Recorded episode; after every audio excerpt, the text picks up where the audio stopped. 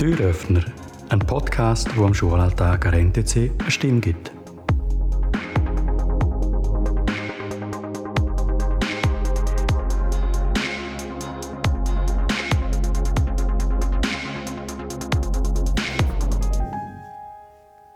Stellen Sie sich vor, Sie kommen nach einem anstrengenden Tag daheim an und müssen zuerst einmal eine Stunde anliegen, egal was Ihre Freunde oder Familie dazu sagen.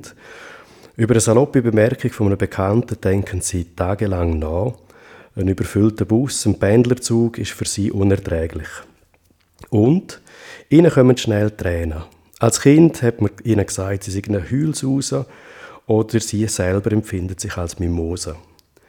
Dann gehören Sie vielleicht zu den 20% der Menschen, die empfindsamer sind als andere. Genauer, sie sind hochsensitiv. Es ist ein Begriff für ein Phänomen, wo man vor rund 20 Jahren das erste Mal bekannt gemacht hat. Und endlich gibt es eine Erklärung für das, was manche schon immer gespürt haben, für das sie bis jetzt aber noch keinen Namen hatten. Hochsensitive Menschen sind empfindsamer als andere, fühlen sich schneller überfordert, müssen sich mehr ausruhen und verlieren schneller die Fassung. Doch eine Hochsensitivität ist wegen diesen vielen unterschiedlichen Ausprägungen auch schwierig zu erkennen. Ein Erkennungsmerkmal für Hochsensitivität ist die erhöhte Reizwahrnehmung, die sich beispielsweise auf das Losen oder auf das Schmecken beziehen kann.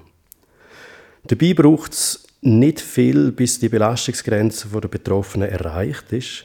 Wenn zu viele Eindrücke auf ein hochsensitives Kind einprasseln, geraten in Stress. Eine Situation, unter der nicht nur das betroffene Kind leidet, sondern auch die ganze Familie. Kopf- oder Bauchschmerzen können bei, Hochsensitivität oder bei Hochsensitiven auftreten, ebenso wie Angststörungen. Hochsensitivität ist keine psychische Störung und auch keine physische Krankheit.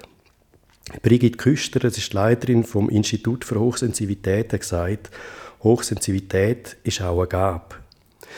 Ich habe heute eine Schülerin bei mir, die hochsensitiv ist und mir nimmt es mal Wunder von dir, von welchen positiven Eigenschaften profitieren in deinen Augen Hochsensitive?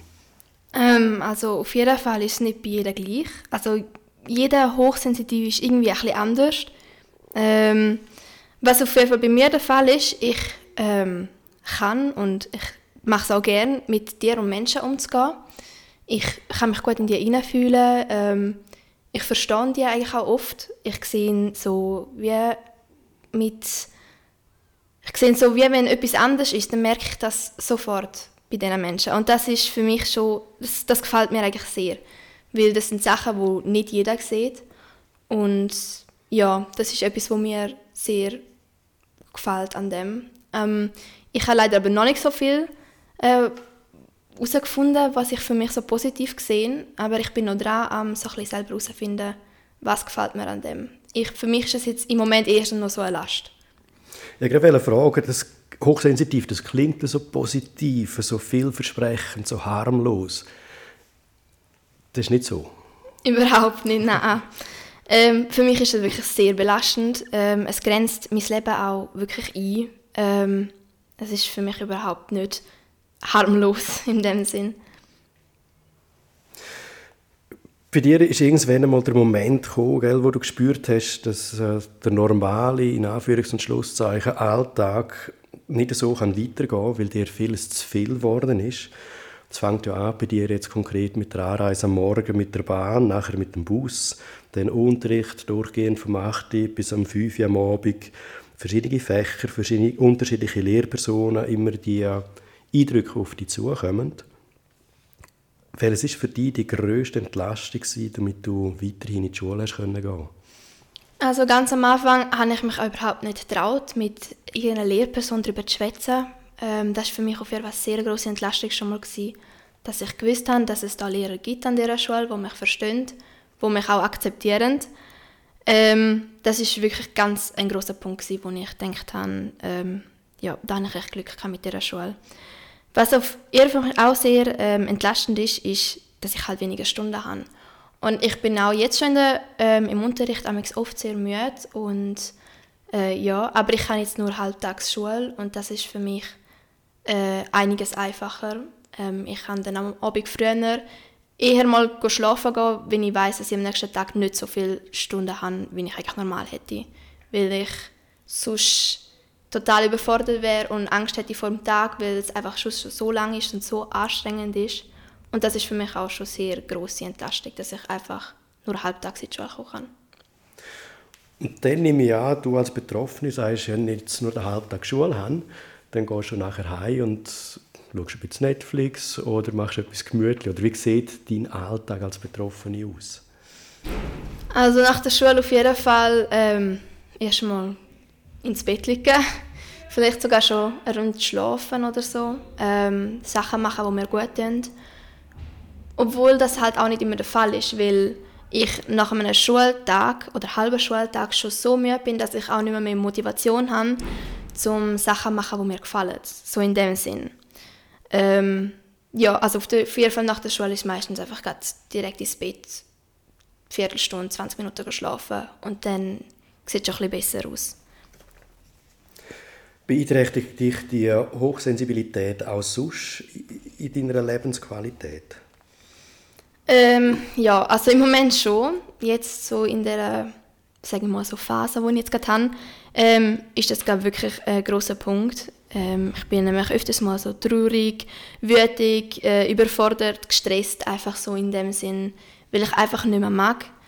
Und ich sehe nur das Negative, weil ich auch nur noch Energie für das habe. Ähm, ich bin oft auch sehr unzufrieden mit mir selber, ähm, weil ich einfach der im Alltag, der normale Alltag, einfach nicht auf die Reihe komm, äh, bekomme wie die meisten anderen. Und das stresst mich oft sehr.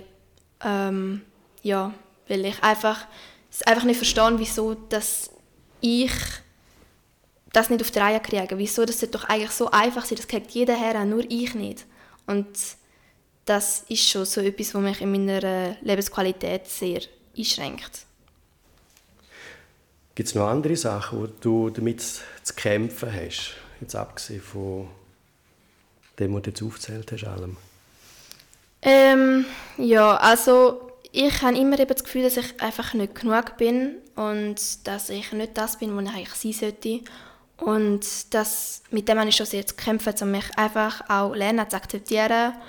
Und ja, ich würde mich am liebsten einfach, einfach verkrüchen, weil ich einfach, wie soll ich sagen, ähm, weil ich mich einfach nicht wohlfühle, weil ich einfach das Gefühl habe, dass, dass ich da einfach nicht richtig bin.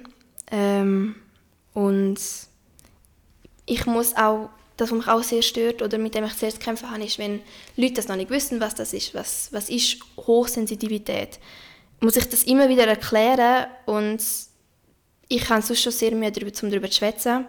Und dann muss ich das einfach jeder Person wieder erneut erklären. Mit dem habe ich schon sehr zu kämpfen. Ähm, darum rede ich eigentlich auch nicht so, sehr, äh, nicht so gerne darüber.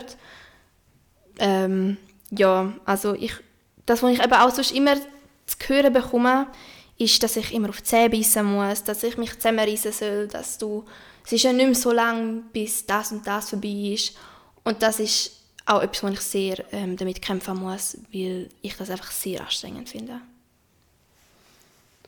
An dieser Stelle möchte ich dir danken für das Gespräch überhaupt. Du hast gesagt, es ist anstrengend für dich, um über das zu schwätzen. Ähm, für die, die zuhören, vielleicht, wie wir das Ganze gemacht haben, ich habe der, der Schülerin äh, vorgängig die Frage gegeben, dass sie sich wirklich darauf vorbereiten weil für viele Hochsensitive ist ein neuer Ort oder ein Schulausflug aufgrund von diesen unbekannten Eindrücken eine Qual. Und wir haben jetzt doch ein paar Sachen gemacht, seit du bei uns bist. Ähm, wie gehst du aber mit dem um? Ähm, also ich merke schon, sobald ich weiß, dass irgendwas auf mich zukommt, ähm, wird mir heiß und kalt gleichzeitig. Ähm, mir wird schlecht, ich kriege Kopfweh, mir ist ähm, eben übel. Und dann, umso näher ich komme, umso stärker wird es. Aber das, was ich auf jeden Fall weiß, ist, ich muss da durch, egal wie. Und ich gehe jetzt, es ist nicht so ein schöner Weg, wie ich damit umgehe, aber ähm, das ist für mich so der einzige, wo gerade in Frage kommt. Augen zu durch und auf die Zähne bissen und das, was jeder sagt. Das ist für mich eben auch schwierig. Manchmal werde ich auch krank. Ähm, aber äh, ich probiere einfach mein, mein Bestes einfach daraus zu machen. Und ja, eben Augen zu und durch und mit Leuten darüber zu schwätzen, wo ja, einfach darüber zu schwätzen, wie ähm, ähm, Moment, Moment. Ich bin so vergesslich. Nochmal über neue Orte. Ähm, einfach darüber zu schwätzen, dass ich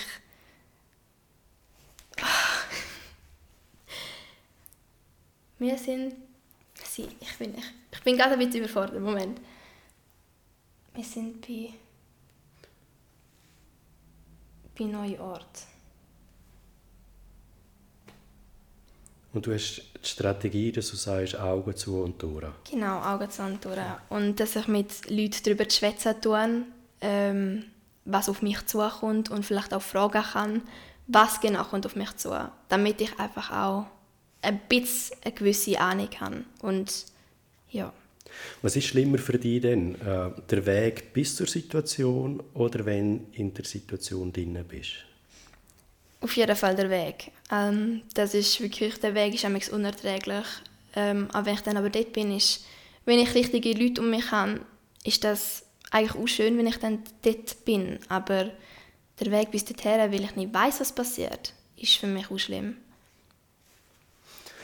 In anderen Ländern wie Japan oder Schweden werden Qualitäten, die hochsensitive Menschen besonders eigen sind, wie, gewisse, äh, wie hohe Gewissenhaftigkeit, das Aufspüren von feinen Unterschieden oder auch die ausprägte kreative Ader sehr geschätzt.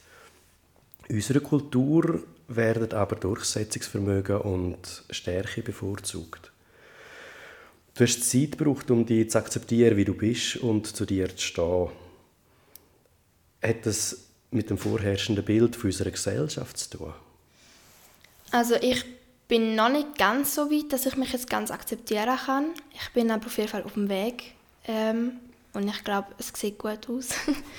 ähm, aber es hat auf jeden Fall mit so Bildern zu tun, ja, weil ich bin oft von ganz vielen Leuten ähm, immer nur, also die haben immer nur das Schlechte an mir gesehen. Sie haben mich nur immer abgemacht und gesagt, ich muss jetzt das können, ich muss das können, das, was ich nicht kann. Und nicht das, was ich kann, sondern immer nur das Negative haben, haben sie gesehen. Und irgendwann, wenn jeder auf dich einschwätzt, dann glaubst du das auch dass du schlechter bist als die anderen. Und darum finde ich das extrem schwierig, um mich immer noch so richtig akzeptieren zu können. Ähm, darum hat es auch u lang gedauert, bis es, bis es einigermaßen geht, dass ich weiß, es ist okay, wie ich bin. Es ist okay, dass ich genau so bin, genau so.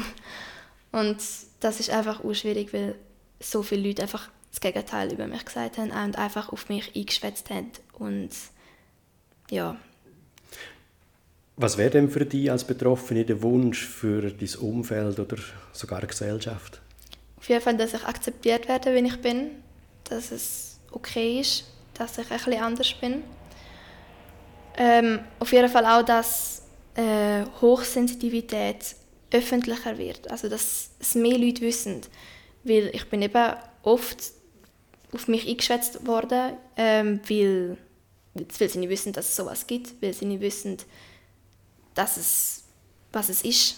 Und ich möchte auf jeden Fall, dass es mehr Leute wissen, was das ist, damit man eben auch es einfacher ist, um die Leute zu akzeptieren. Und ja. Ein kleiner Teil hast du dazu beigetragen, dass du dich bereit erklärt hast, um hier mit mir zu schwätzen.